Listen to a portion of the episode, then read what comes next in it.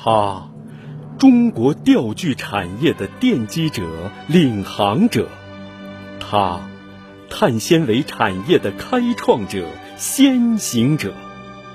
他把一家镇办企业做到世界第一。他是土生土长的威海农家子弟。他敢为人先，一路跋涉；他呕心沥血，鞠躬尽瘁。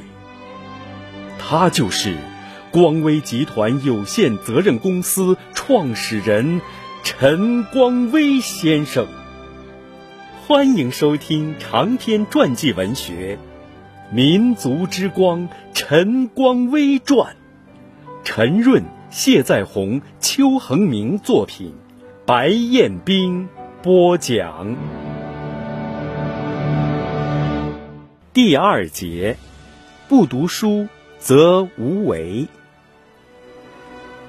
从少不更事到初出茅庐，从风华正茂到两鬓斑白，读书这一良好习惯伴随了陈光威的一生，并无数次帮助他在逆境中。获得力量与勇气。一九五一年，九岁的陈光威进入村办小学就读。母亲早年对他的启蒙和他对书籍的渴望，使陈光威身上总有着其他孩子所没有的闪光点。村里的小伙伴闲暇时都喜欢聚在一起玩耍嬉戏，唯独陈光威。总抱着本书坐在旁边看。陈光威的记忆力好，也很有悟性。无论看过什么书，他几乎都能生动地复述出书中的情节。于是大家就总央求他讲故事。陈光威因此成了村里的孩子王。众多的小伙伴中，陈光威和王希鲁最聊得来。他俩志趣相投，都喜欢读书。年少时经常结伴去威海图书馆借书，于是，在从王家亲村到图书馆的这四五里路上，总能看到他俩的身影。他们彼此分享着书中的故事，感受着书籍所带来的乐趣，而书本也成为他俩友谊的桥梁。高小毕业后，由于父亲的历史问题不清，陈光威被剥夺了报考公办中学的资格，求学路也就此中断。由于家庭成分的原因，他的参军梦也被无情粉碎，成为他一生的遗憾。陈光威只好接受现实，回到村里继续种地。由于继父年迈体衰，哥哥姐姐远赴外地工作，家里还有年幼的弟妹，十五岁的陈光威用稚嫩的臂膀扛起了养家糊口的重担，成了家里的顶梁柱。随着年龄的增长，陈光威读书的目的也有了变化，他不再仅仅为获取知识而读书。而是更重视学以致用、知行合一，让书里的知识为现实服务。陈光威最爱读的一本书是《三国演义》，他认为《三国演义》是中华民族智慧的浓缩，书中既有丰富的文韬武略，也暗藏着许多企业管理的智慧。有一次，陈光威。与王鲁西聊三国，陈光威对王鲁西说：“《三国演义》，你是看了很多遍，但你没有学以致用，说明你没有看懂。”陈光威创业后，也常将《三国演义》里的一些谋略运用于光威的日常管理。他经常和员工谈及《三国演义》中曹操评价袁绍的一句话。干大事而牺牲，见小利而忘命，非英雄也。在六十岁后的第二次创业时期，陈光威曾对员工说：“像袁绍这样，做大事时吝啬身体，见到小利却不顾生命，不是真英雄。功名利禄只是过眼云烟。我们要想干好事业，就一定要有全力以赴、舍生忘死的精神，要不惜一切代价争取成功。”田村公社于一九五九年创办了一所农业中学——田村公社农业中学。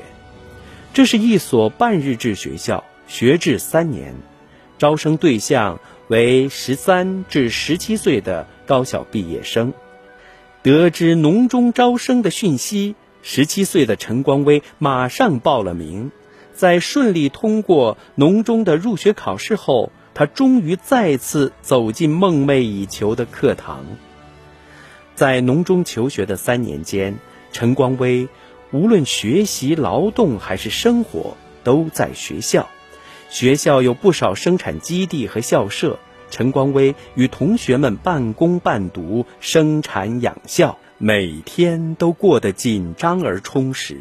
农中。以培养有文化又有一定生产技能的劳动者为目标，半天上课，半天劳动。各种课程设置虽然比不上公办中学的丰富多样，但学校的师资力量却很雄厚。农中的老师既有从各地被抽调来的资深教师，也有被打成右派的知识分子和爱国民主人士。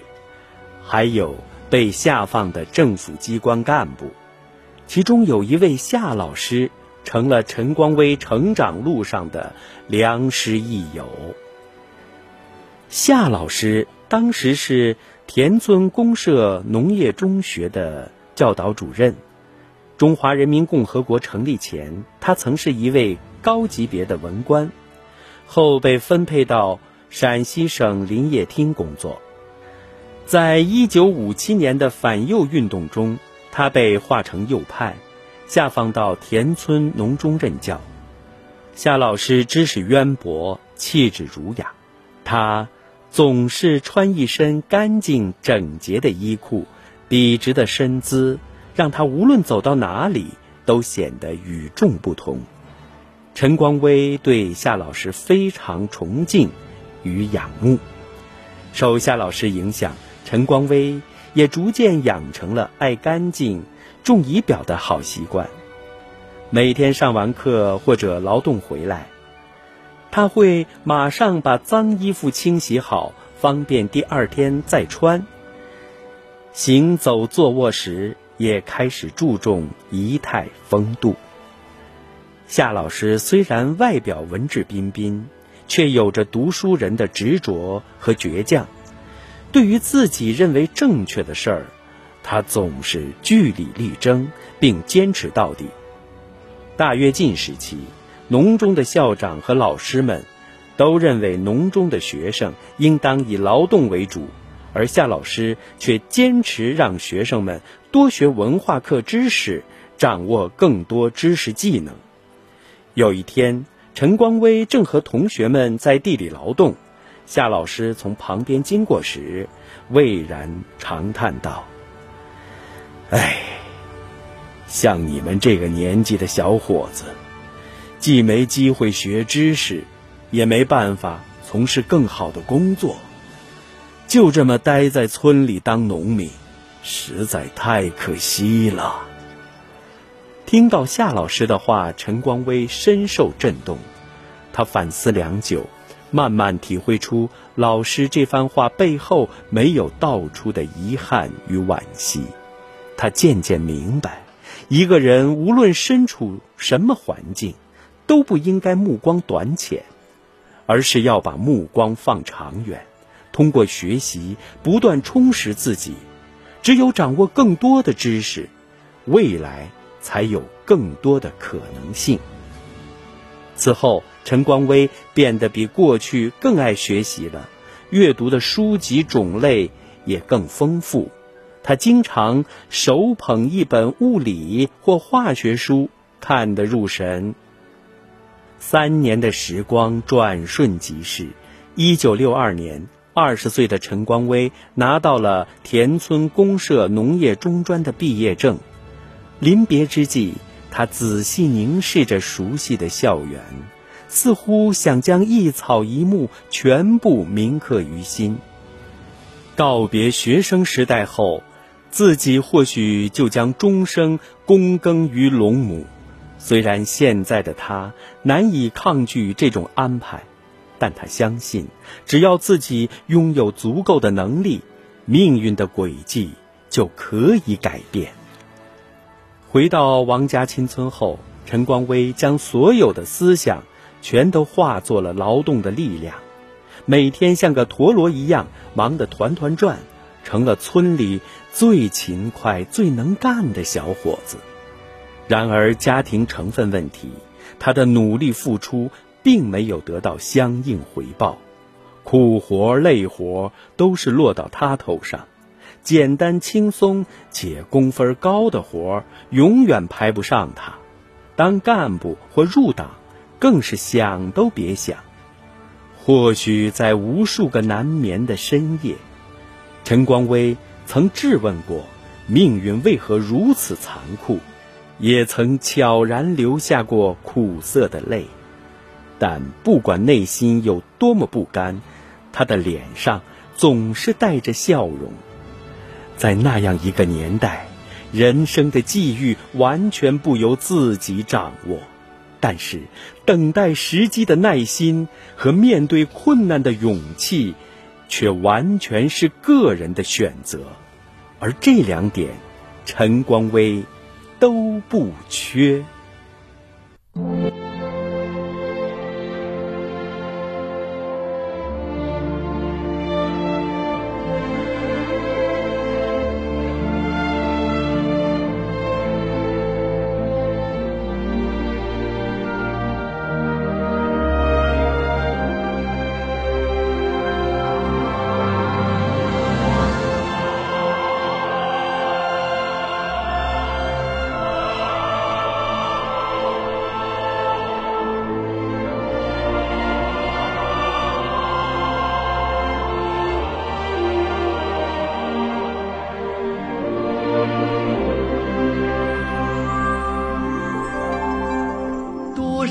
光惊叹你敢为人先的梦想，谁的心又知道你一路跋涉的沧桑，如同眼前的大海，惊涛骇浪心中藏。再苦再难，你从没有弯下不去的脊梁。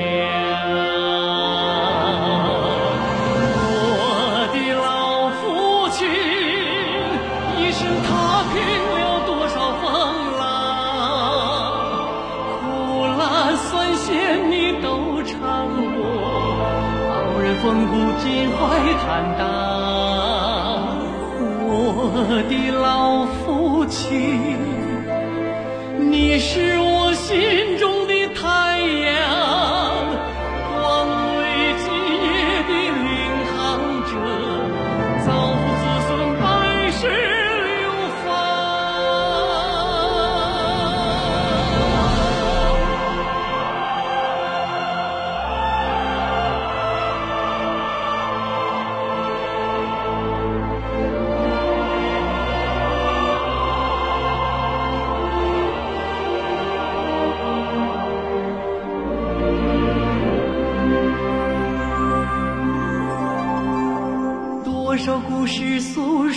你历尽艰辛的刚强，谁的情又最懂你善良慈祥的柔肠？